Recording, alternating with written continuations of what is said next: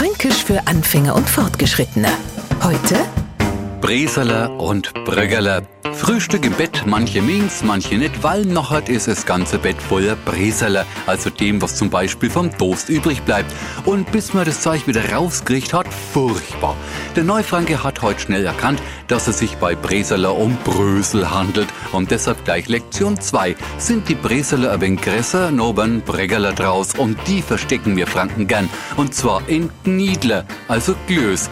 Das glauben's nicht, nur machen wir so einen luftigen, lockeren fränkischen Kloß einmal auf und zeigen das, was dort drinnen ist am Franken. Der sagt wieder dann, klar ist der Schelocker, sind ja ein Haufen Brüggerler, also kröstete Weißbrotstückler drin.